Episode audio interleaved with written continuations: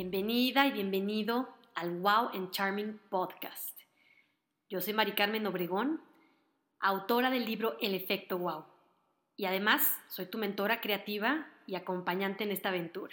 Si estás en búsqueda de inspiración, motivación y buenas ideas, estás en el lugar correcto.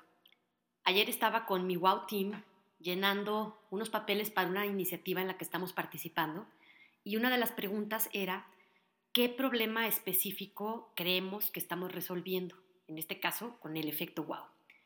Entonces, después de deliberar entre todas, llegamos a la conclusión de que nuestra iniciativa está dirigida a transformar uno de los problemas más grandes que vemos en la sociedad, que es la falta de motivación y capacidad para disfrutar tu trabajo. Esa es una de las razones de ser del efecto wow y por supuesto inspirarte y motivarte para tu vida personal. Pero entonces, ¿Qué significa amar lo que haces? Para ti que estás escuchando, seguramente significa algo distinto que para mí. Piensa por un momento si lo que actualmente haces es algo que disfrutas, en donde se te va el tiempo o la mayor parte del tiempo sin sentirlo, y si sientes que estás contribuyendo de alguna manera. Para mí esos son los termómetros principales, sentirme emocionada también sentir que soy talentosa en lo que estoy haciendo y sentir que estoy aportando algo a quien recibe mi servicio. Esos son para mí motores o termómetros importantes para definir si algo en lo que estoy en este momento, un proyecto, un trabajo, es realmente algo que amo.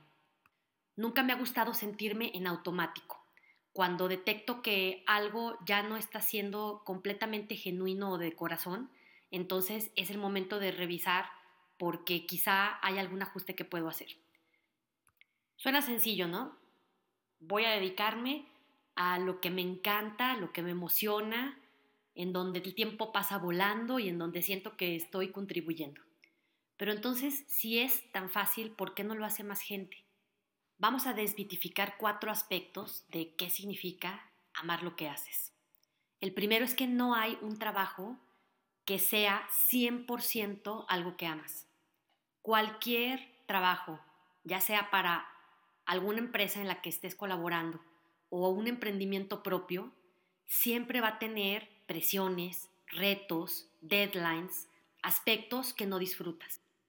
Quizá escuchando esto vas a descansar un poco, porque quizá ves a alguien que parece que está viviendo un trabajo de ensueño pero te aseguro que cualquier persona tiene aspectos dentro de eso que ama que no lo disfruta tanto y está bien.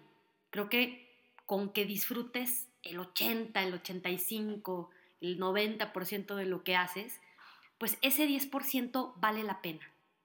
Quizá ese 80, 90 es un disfrute y ese 10% considéralo realmente tu trabajo algo inevitable, existente en cualquier posición de trabajo y que te permite hacer lo que realmente te gusta.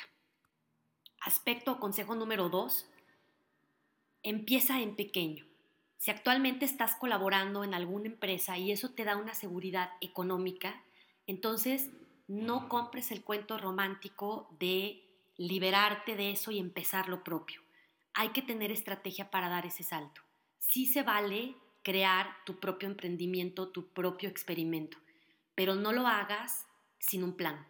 Siempre ten un paracaídas para que ese salto sea un vuelo disfrutable. Eso fue lo que yo hice cuando quería abrir mi primera empresa. Empecé a hacer un plan y me tomó 10 meses llegar al objetivo para sentirme tranquila y poder, ahora sí, bien preparada, dar el salto. Puedes escuchar esta historia en un video que tengo en YouTube que se llama Mi historia emprendedora. Creo que te va a encantar. Porque esto lo he hecho aún dentro de mis propios proyectos. Estando full time en uno o de tiempo completo, empiezo a experimentar en pequeño en otros aspectos que me van gustando, que van tomando mi interés y hasta que no están sólidos, doy el salto a la aventura que sigue. Tercer aspecto, tercer consejo, lo que despega lo que realmente te da un éxito es diferente muchas veces a lo que tú crees. Por eso es bueno hacer experimentos. Tú piensas que algo va a ser un hit y resulta que no hay mucho mercado o que a la gente a la que se lo ofreces no le es de mucho interés o valor. Y algo que ni te imaginabas empieza a despegar. Entonces, tu labor como creador es proponer. Esos hobbies, esas cosas que empieces a experimentar en pequeño, empiézalas a observar y ve en dónde está el mayor potencial para que entonces sí puedas decir que amas lo que haces y que puedes vivir de él. Y el último aspecto es que como seres humanos vamos evolucionando y con ello evolucionan nuestros gustos y muchas veces también hasta nuestros talentos. Esto quiere decir que lo que hoy te gusta no necesariamente va a ser lo que te apasiona y te hace feliz en 15 o 20 años. No sientas que te estás traicionando a ti mismo si en algún momento te deja de emocionar algo que antes te fascinaba. Es normal y permítete hacer esos cambios, permítete dar un siguiente paso y vuelve a buscar eso que hace vibrar tu corazón, porque lo que ya recorriste nadie te lo puede quitar. Es un camino ya andado, pero te aseguro que suma a lo que quizá hoy te está llamando la atención, algo nuevo. Eso que tú eres, lo que ya has recorrido, te da elementos y herramientas para ir matizando tu charm factor, eso que tú eres y que le da tu sello a todo lo que haces. Tú que estás escuchando, te mereces vivir una vida con efecto wow. Y eso empieza por el lugar en donde probablemente pasas más horas del día, que es tu trabajo. Encuentra las razones correctas para estar ahí y conéctate lo más seguido que puedas con tu propósito de vida. Tú y yo nos merecemos poder decir, amo lo que hago. Yo soy Mari Carmen Obregón, autora del Efecto Wow y tu mentora creativa. Recuerda, cada día haz algo que te haga sonreír.